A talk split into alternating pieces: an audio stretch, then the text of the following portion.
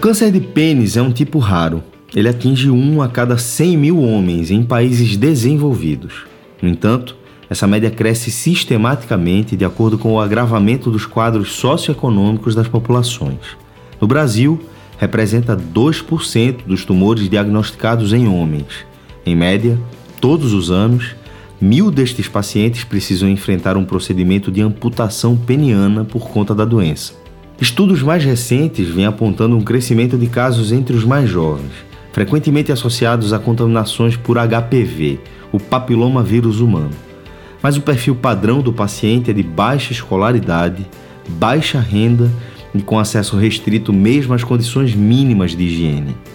Comigo, neste episódio, o médico da família e da comunidade João Moreira, o urologista Leônidas Nogueira e o psicólogo Paulo Borges. O homem, quando ele vai procurar um médico, no fim das contas, é porque ele está precisando da cirurgia, porque já tem um tumor que está aparecendo, já tem algo que está incomodando, que está impedindo a mobilidade dele. Né? Então, queria que você falasse a partir da sua especialidade, que é justamente focada na prevenção, nos cuidados ali do dia a dia, de como é o perfil desse paciente do câncer de pênis especificamente. Para a gente é um grande desafio trazer o homem para o cuidado. E aí para o cuidado como um todo, não é só quando a gente vai falar é, sobre o cuidado com genital ou com prevenção com, como tratamento de hipertensão, de diabetes, muitos têm essa, essa questão de focar muito em trabalho ou é, em outras situações e não, e não, não tem realmente essa cultura do cuidado consigo mesmo, né? E a gente sabe que, por dados até da política é, é, de saúde do homem, de 2017, eu acho, que o homem, é, na sua maioria, utiliza mais serviços da, de nível secundário e terciário, que não é, é, Quando ele precisa, realmente ele vai. Ele acaba chegando no hospital, ele acaba internando porque tinha ali alguma coisa na alguma situação que quando vê já está agudizada a ponto de precisar de um internamento ou de uma intervenção é, maior. Mas sabe-se que se você perguntar na história, sempre tinha algo lá no começo que ele acaba negligenciando, né? É, o, a, com relação especificamente ao câncer de pênis, é, é, a gente tem na atenção primária situações em que os homens aparecem com sintomas da região genital. É, geralmente o que acontece é que os pacientes já tentaram várias coisas tentaram se. É, é, por conta própria, Por conta vezes. própria, isso. Aí foram na farmácia, comprou alguma coisa, pegou um amigo que usou alguma coisa, usou também, usou um, algum preparado aí que indicaram ele para fazer. E aí, quando chega pra gente, já foi algo que às vezes a gente precisa, até para entender qual é o problema, é difícil, porque já foi tão mexido. Usou, às vezes chegou a usar antibiótico, chegou a usar várias coisas que a gente sabe que na prática acaba se conseguindo acesso a isso em algumas situações. E é, quando a gente, para entender o que é aquele problema, já demora, né? E tem situações específicas até que eu acho é, interessante, que pensando no assunto me, me, me fez refletir foi de que algumas situações que eu vivenciei, por exemplo, da mãe trazer uma criança já adolescente, e foi mais de um que me chamou a atenção para mostrar, dizer, olha, doutor, eu queria ver porque eu acho que o, o, pênis do meu menino aqui não tá legal, tem alguma coisa errada, tem alguma pelezinha puxando aqui, puxando ali. E, evidentemente, o menino tinha pai também, né? E, uhum. e aí a mãe trouxe dizendo, não, eu examinei, estava absolutamente normal, ela estava preocupada com uma pelezinha normal que tem na parte de trás do pênis, não tinha nada de, de fimose, nem nenhuma alteração. Eu disse, ó, oh, isso é normal, mas a gente, assim, isso me fez pensar de que, assim, nem a anatomia normal a criança ou adolescente tem é, esse conhecimento da própria família, nem tem algum tipo de educação sexual de conhecer o seu corpo, de saber, né? Ou até tem, mas não foi efetiva, vamos Aquele dizer assim. Menino vai crescer sem ter tido nenhum tipo de, de orientação isso, em isso. relação a esses cuidados, né? A esse cuidado, exato. E aí, assim, a mãe vem trazer o menino e foi, acho que foram dois, três casos esse ano que apareceram da mãe procurando porque... É, porque que o menino sabia se estava normal ou não estava normal, mas ele podia ter conseguido essa orientação com o pai, ou podia ter conseguido essa orientação de uma outra forma que não precisasse necessariamente constar um serviço de saúde para saber como é um genital normal, né? Para saber uhum. como é que, que estaria. E de certa forma, isso também vai falar sobre é, quem cuida e quem não cuida, fundamentalmente, daquela criança ali, né? Exatamente. É. é. Isso, isso traz justamente essa visão de que a gente vê muito nas comunidades, de que a mulher é, é, é responsável pelo cuidado como um todo além de contar aqui com a visão de um médico da família, que vai trazer é, essa visão da prevenção dos cuidados primários ali, a gente também é, conta com a participação de um urologista, o Dr. Leônidas está aqui com a gente. É, e aí eu queria saber, nesse caso mais específico, qual é o perfil do paciente de câncer de pênis que vai procurá-lo, né? Que vai procurá-lo no seu consultório, porque aí já é o outro a outra ponta do processo, né? Já é já houve todo um histórico de negligência com a própria saúde, ou às vezes nem de negligência, a gente sabe que, que câncer muitas vezes não, não é uma questão de negligência, né? Mas de chegar nesse nesse é, estágio de precisar urgentemente da atenção de um procedimento e aí chegar no seu consultório, eu queria entender, conhecer um pouco melhor o perfil desse, desse paciente. Sim, é verdade. É, existe sim um, um, perfil de pacientes, um, existe um biotipo de paciente que apresenta é, essa, essa, essa morbidade. Né? O câncer de pênis ele está relacionado a baixos índices socioeconômicos e educacionais. É, basta salientar que o Brasil é vice-campeão mundial dessa triste modalidade. Né? O primeiro é a Índia, o segundo é o Brasil.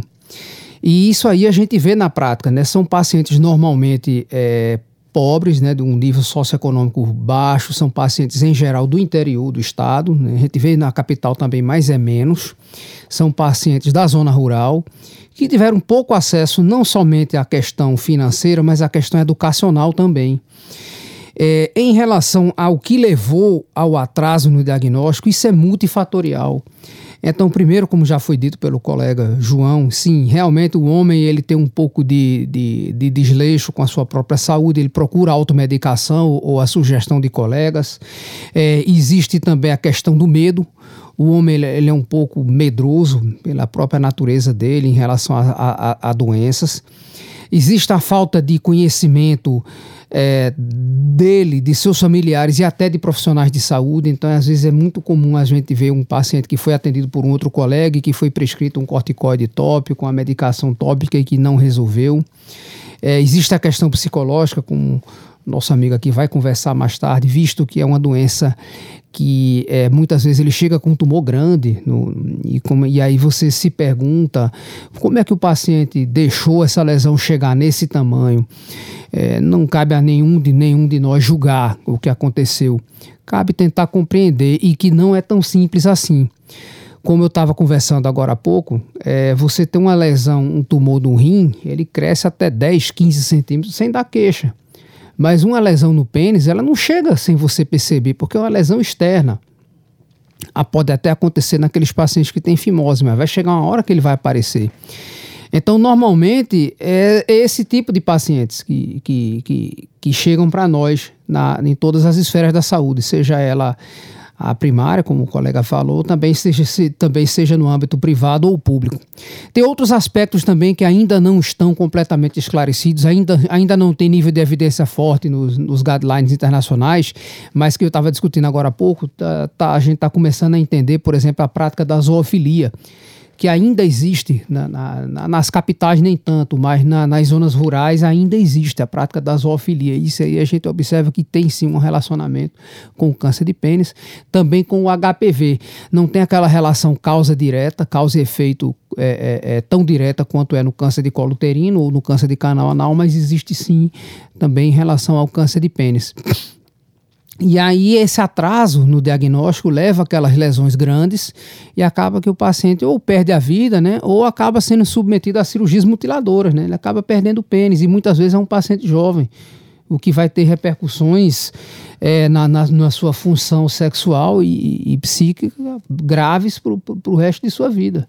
Paulo, e como é que, que é, isso vai refletir, né, essa perspectiva, como é que ela vai justificar esse cenário que a gente se depara hoje, que é simplesmente a de, da ausência de um, alguém que possa falar sobre a experiência pessoal de como foi lidar com o câncer de pênis. O que é que isso diz sobre as ferramentas que esse homem tem, ou às vezes ele nem tem, não tem a menor ideia de como usar em relação aos, so aos próprios sofrimentos psíquicos. A pessoa que passou por isso é realmente se mostrar demais. Então, assim, é o máximo numa cabeça de homem, né, desse contexto. Poxa, como é que eu vou falar de um câncer de pênis que de repente eu não tenho tendo mais ereção, ou amputei, tenho uma semi-amputação, ou meu testículo? Falar sobre isso é uma força que eu acho que está bem difícil os homens naturalmente falarem. Mas eu acho que a gente vale a pena pensar em outras frentes, como as frentes uh, do movimento negro, feminino, feminista, é, o LGBT, que eles batem no peito para trazer sua dor, se expõem, né? se expõem muito mais em prol de uma bandeira. E o homem tem essa dificuldade de se expor numa fragilidade, por mais que seja em prol da nossa saúde. Né? mas eu acho que é incentivado para que possa trocar no limite que ele possa falar, né? Mas é bom trazer essa presença. Mas é uma fragilidade mesmo do homem construída, né? Eu acho que, é, até complementando com a, com a fala do, do colega, uh, eu acho que isso é uma representação máxima, né, de, da vulnerabilidade mesmo, né? E acho que quando a gente fala o homem não chora, significa em algum ponto assim, o homem não tem fragilidade, o homem não tem vulnerabilidade, vulnerabilidade né? né? E isso é lido por muitos é, como, assim, eu não posso mostrar. Não quer dizer que eu não tenha. Muitos sabem que tem ou até imaginam que tem. Então, por isso, é, eu só vou procurar o médico quando aquela vulnerabilidade ela é explícita de uma forma que eu não consigo mais é, esconder e, e evitar. Né? E aí ele vai procurar o médico no, no momento que, que, que ou, ou, o serviço de saúde, né? No, no, momento que ele não tem mais como evitar. E aí foi bem interessante numa conversa que a gente teve nessa, nesse, nesse mês agora, que a gente chamou alguns homens, compareceram alguns poucos, mas compareceram e a gente pôde conversar. É, e a gente, dentro da conversa, ah, e, e o que, que mais mata os homens? Se a gente for parar para pensar, é problema cardíaco, né? E acho que isso tem um simbolismo também de que o homem ele ele passa tanto tempo querendo esconder os seus sentimentos, querendo esconder é. o que sente, e aí o que vai se agudizar é justamente coração. o problema de coração, de alguma forma, né? Isso tem algum simbolismo e, e tem relação com, também com isso, porque o homem que não consegue expressar seus sentimentos, que não consegue, é, é, se, enfim, é, se, se uh, de alguma forma elaborar aquilo que ele sente, ele vai estar tá sentindo muita raiva, vai estar tá sentindo muito, é, muita tristeza, e aquilo pode virar um, um, um, desenvolver uma pressão alta, pode desenvolver uma falta de autocuidado, né? E aí, é, como é que isso vai se desencadear ao longo do tempo? Isso pode um dia virar um problema de coração de verdade, né? Orgânico, uhum. físico, né? É, e eu acho que é, mas acho que, no fundo, no fundo, quando a gente fala sobre o homem e a falta de cuidado do homem, eu acho que é essa dificuldade de assumir a vulnerabilidade, né? Esse, esse homem, João, ele quando ele finalmente entende, né, chegou naquele, naquele ponto, né, depois de tudo que já foi exposto aqui, que, bom, vou ter que procurar um médico. Agora vou ter que procurar um médico. Nessa etapa, você é pulado normalmente e o paciente ele vai procurar um urologista, um cirurgião, alguma coisa, ou você é procurado para dar essa orientação normalmente? Como é que acontece? Então, é, o que acontece muitas vezes, os homens são trazidos. É, tem aparecido muitas vezes agora alguns homens, alguns jovens, algum de meia idade, para se cuidar mesmo com essa, com essa demanda. É, e algumas vezes tem ainda aquela perfil do, da filha, da esposa que traz o marido, o pai. Que o, marca, né? É, que marca e traz ele para ele poder vir, para ser cuidado. É, no, na saúde é, pública, né, no SUS, a gente vê muito que o homem ou ele vai para uma urgência, né, uma UPA, alguma coisa, para ver aquele problema, resolver e seguir a vida, né? E, e também com essa ideia de que o homem tem que ser produtivo, ele quer o máximo possível estar tá, tá sendo produtivo, como enxerga a sociedade, e é, ou ele procura unidade de saúde, né? Agora, um tempo eu trabalhei também na saúde suplementar, tinha muito é, essa, essa busca do, do, dos pacientes mais jovens aí por uma por uma, é, um check-up, o famoso check-up, que buscam tanto. E aí era legal porque era uma oportunidade da gente sentar e dizer, tá... Check-up check sempre parece aquela coisa de revisão de carro, né? Isso, é. Você vai lá, vai entrar, vai fazer essa bateria de exame, se tiver tudo ok, tá certo, pode ir pra casa, pode continuar a beber, pode continuar a fumar, comer sal e tocar a vida como Isso, se nada isso. tivesse acontecido, né? E aí acho que é uma oportunidade pra gente chegar, sentar e conversar. E aí, vamos, vamos expandir esse check-up, vamos fazer aferição de pressão, ver alguns exames, mas e aí, como é que tá a sexualidade? Como é que tá esses outros pontos? E aí a gente aproveitar esse momento pra isso. Né? Já Pra que a gente abrir tá- uma porta. Pra abrir uma porta, exato. Porque muitas vezes a gente percebe que tem a demanda, mas eles não se sentem à vontade de trazer, né? E aí é, é- é dessa forma que a gente começa a ir tentando expandir, né? Mas aí sempre que eu tenho oportunidade, é, estando no serviço de atenção primária, a gente tenta sempre a olhar a pessoa como um todo e tentar é, trazer o, a- o conceito de saúde para um, pra uma visão mais ampliada, realmente. E, e traduzindo isso na prática, né?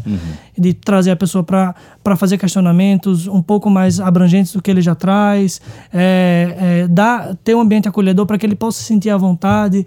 A gente percebe como a comunicação tem, a- tem impacto nisso, da pessoa tá aí, é, só veio fazer os exames, o que mais você veio fazer? Tem mais alguma coisa que tá lhe incomodando? E aí a pessoa, eita, tá, então acho que eu vou ter que dizer aquilo que eu tava aqui segurando para dizer, eu vou dizer agora. E aí o paciente vai lá e diz, traz a, a queixa que ele tinha. E porque senão às vezes é lá no final da consulta, o paciente já saindo, ele chega, a gente chama sinal da maçaneta, ele tá indo embora. Ah, doutor, mas tem uma coisinha, apareceu um carocinho lá na ponta, tal. Eu acho que é besteira, mas aí no final das contas a consulta era por causa daquilo, né? Mas é melhor dizer que é um check-up, porque eu não vou chegar e dizer logo de cara. O que era que tava me É, preocupando, né? Isso. Então é, é- são esses, essas nuances assim da, da comunicação também que que traz isso. Bom, pelo visto, até chegar o momento em que o homem pede por ajuda dura um tempo, né? Doutor Leônidas, eh, conta pra gente como é que os pacientes chegam pro atendimento e depois do diagnóstico, como é que é feito esse tratamento? Já vi lesões que chegam pequenas, naqueles pacientes que têm um, nível, um nívelzinho melhor, que têm um pouco mais de, de autoconhecimento e que são psicologicamente mais, mais, mais fortes, vamos dizer assim, eles chegam nas suas fases iniciais. Mas, via de regra, a gente vê verdadeiras catástrofes, entendeu? Lesões grandes, com um cheiro eh, necrótico, né? um cheiro realmente muito forte. E já peguei mais de uma vez pacientes com grandes lesões penianas, né, com larvas de mosca, né, com, então assim é uma verdadeira catástrofe tanto do ponto de vista médico quanto do ponto de vista social. E aí esse paciente ele vai ser submetido a uma amputação, o que muitas vezes poderia ser uma amputação simples, uma amputação pequena, uma amputação parcial de modo a manter a sexualidade do homem, acaba sendo uma amputação total. Muitas vezes a gente faz a uretrostomia perineal, né, que é você colocar a uretra na bolsa, atrás da bolsa escrotal para o homem ficar urinando sentado como mulher. A vida dele segue, mas do ponto de vista sexual acaba, ele perde a capacidade de penetração e o, e o, o impacto psicológico é desastroso, né? Mas, e fora a questão da linfadenectomia, né, que é uma cirurgia que a gente faz a remoção dos linfonodos, né, que ficam na região inguinal. É uma cirurgia tecnicamente bastante factível, não é uma cirurgia tecnicamente difícil, entretanto, o pós-operatório é bastante complicado, o homem tem edema, né, as pernas incham, e isso aí vai ter repercussões clínicas futuras, é, muitas vezes de difícil condução. E aí você volta para aquele o paciente é operado, às vezes a cirurgia até foi curativa ou com intenção curativa, mas ele volta para aquele cenário anterior de descaso, de falta de higiene, então uma cirurgia que já que, que tem grandes incisões acaba infectando e aí o, o cenário persiste é, de uma forma bastante desfavorável. Me lembro um paciente, um senhor que morava num abrigo e ele chegou para mim com uma lesão de pênis e que tinha é, linfonodos palpáveis, ele tinha gânglios palpáveis e aí então estaria indicada a cirurgia de linfadenectomia, né? estaria indicada a cirurgia de esvaziamento ganglionar. Entretanto, eu não realizei a cirurgia pelo fato do paciente morar no abrigo. Ele não tinha família, não tinha quem cuidasse dele.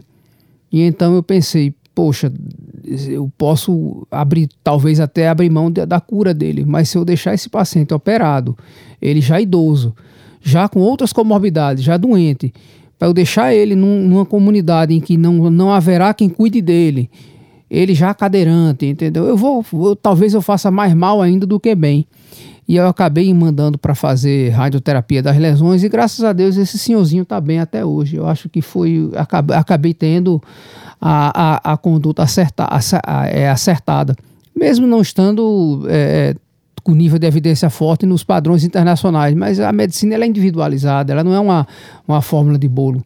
Você tem que ver o que é melhor para cada um. Para isso, você tem que ter a visão holística, como nosso amigo ali falou. Você não levar em consideração apenas os marcadores tumorais, os exames de imagem, o exame físico ou as comorbidades do paciente você tem que levar em consideração também suas questões socioeconômicas, sua família, seus filhos, sua esposa, tem que conversar com a esposa dele se ele tiver, o que é que ela acha, enfim. Quando você associa, é, quando você tem essa visão como um todo da situação, é, a evolução desse paciente é, ela é diferente. Ele falou ali agora há pouco da família dos pacientes, da esposa que marca a consulta, dos, das filhas que marcam a consulta. É, a gente sabe que um homem solteiro ele vive em média 10 anos a menos do que um homem casado. Isso aí é uma estatística internacional. Ele, um homem solteiro ele tem uma vida mais curta.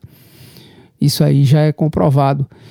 Impressionante como isso fala sobre cuidado, né? Exatamente. Como é, é icônico esse, essa, esse número, né? Impressionante. Exatamente, são 10 anos, é uma década a mais. Um homem por si só, ele vive em média 7 a 8 anos a menos do que a mulher. E ele solteiro, esse homem, ele fatalmente vai viver pouco. Ele vai viver pouco e vai viver mal. Essa é que é a verdade. Paulo, como é que, que esse homem, né, que sofreu uma cirurgia é, mutilante como essa, ele é recebido pela sociedade e como normalmente costuma ser a reação dele diante dessa nova realidade tão dura, né? Sem sombra de dúvidas, como nosso colega aqui falou, o avassalamento psicológico corporal é gigante. Então, sem sombra de dúvidas, como ele chega, é tem a ver como é que ele, como é que vai ser esse processo, porque eu me entendo com o meu corpo, com a minha origem, com a minha forma, com a minha história, né? Então, não tendo um braço, não tendo uma perna, não tendo mais a visão, é um processo que a pessoa tem que se adaptar inteiro. Da sua sexualidade, e fora as questões hormonais, eu acredito que tenham impactos gigantes ao retirar testículos, ao retirar outras. Né? Tem toda uma forma de metabolismo que afeta no teu psiquismo, no teu psicológico. Então, assim, com certeza essas pessoas precisam de um acompanhamento psicológico, um acompanhamento médico e também de médicos, talvez psiquiatras, se caso precise tomar também alguns remédios para possíveis disfunções que podem acontecer. E a, a aceitação social aí já é uma outra discussão, porque nós somos muito preconceituosos, né? Nós somos muito preconceituosos, nós, homens, mulheres, sociedade. João, eventualmente você vai receber esse paciente de volta ali na comunidade. Né? Como é que, que passa a ser o cuidado desse homem com a própria saúde depois de ter enfrentado toda, todo o processo, diagnóstico, tratamento, radioterapia, cirurgia? Como é que, que passa a, a ser o dia a dia desse homem em relação aos cuidados com ele mesmo? Vou dar um exemplo aqui, por exemplo, depois de um infarto, quase 50% das pessoas desenvolvem transtorno do humor, né? Hum. Uma depressão, uma ansiedade, pelo medo de ter novamente um, um evento daquele. Né? Fica meio que um trauma. Isso, uhum. isso. Mas aquele trauma chega a, a, a desorganizar a pessoa, a ponto dela desenvolver um transtorno né, é, de sofrimento mental. E aí, com certeza, depois de, de, algo assim tão traumático como uma amputação, por exemplo, onde a pessoa não esperava, tentou de tudo, fez ali suas tentativas, mesmo que né, a gente olhando agora com o conhecimento que a gente tem sendo inadequadas, é, ele, aquilo para ele foi traumático também, que ele de alguma forma ele tinha uma expectativa da cura, né? De, de, de cuidado que, ah, não, vai ter um remédio que algum doutor vai passar e que vai Resolver. secar isso aqui, né? É, e muitas vezes ele vem, volta para casa amputado ou com algum efeito colateral daquele tratamento, né? E aí realmente é, é os impactos que isso causa para a saúde mental, os impactos que isso causa para o cuidado, se ele vai estar tá, é, motivado para se cuidar como um todo, se ele vai perder a motivação na vida por causa daquele problema, né? Então, é, isso tudo são nuances que trazem é, para o paciente um, um, desafio muito grande. E aí, como cada um vem desenvolver, é, é, é muito, é muito peculiar, sabe? Porque alguns vão aproveitar esse momento para se abrir para uma nova possibilidade, para enxergar a vida de outra forma, para enxergar o outro cuidado de outra forma. Outros vão é, por uma questão que eles já vinham né, cultivando há muito tempo, entrar num caminho de, de, de negatividade e de é, entender que a vida para ele acabou. Né? Isso acontece com situações muito menos traumáticas, ainda que, muito, que tragam muitos problemas, como a impotência sexual. Né? Tem pessoas que pensam nisso. Já, já ouvi pacientes que disseram: Não, doutor, eu estou com essa impotência agora, minha vida acabou e. É, né, e, e, e enfim, uh, imagine com uma coisa traumática cirurgicamente dizendo assim, pois né? É, é. Pois é. É, é, o tabu é tão grande que essa é uma coisa que eu encaro toda semana. É, os, a dificuldade da gente conversar com os homens, os homens não vêm para a gente conversar, para explicar sobre a vasectomia. Impressionante. Que é uma né? cirurgia super simples do ponto de vista. Comparando com a, com a laqueadura, né? É uma cirurgia muito mais simples. O risco de ter um, um, um efeito colateral do ponto de vista de impotência é, é, praticamente zero. Não existe isso, assim, de uma cirurgia feita adequadamente. Ali, uma cirurgia, de certa forma, mais superficial, né? É, do que uma laqueadura, onde vai ter uma, uma, uma abordagem intra, é, intraabdominal, né? Dentro da pelve da paciente. E aí tem muito paciente que não aguenta, não, não, não quer chegar, porque ele tem um medo, uma, uma ideia de que se mexer ali pode ter um risco de ter uma impotência, então ele não quer nem pensar nisso, né? Então é, é, é, uma realidade que a gente vive e, e acho que trazer esse desafio, essa possibilidade do homem pensar na sua sexualidade, de é, será que o homem pode sentir prazer num carinho, num toque, num abraço, num beijo? ou, será que isso também é possível, né? Mesmo para o homem que não tem esses problemas. Será que Sim. isso é possível também, né? Como uma forma de pensar? É possível, viu, gente? Né? só, só, dando é. um spoiler aqui, é possível. É. Ao longo desses quatro episódios, buscamos respostas para uma melhor compreensão da relação do homem com a sua própria saúde Contando com os conhecimentos e as experiências de especialistas de diferentes áreas, ampliamos as nossas perspectivas para compreender que há várias nuances sobre a forma como o homem se cuida.